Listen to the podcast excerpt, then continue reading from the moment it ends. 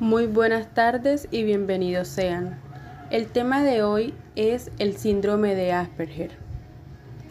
El síndrome de Asperger es un trastorno del desarrollo que se incluye dentro del espectro autista y que afecta la interacción social recíproca, la comunicación verbal y no verbal y una resistencia para aceptar el cambio.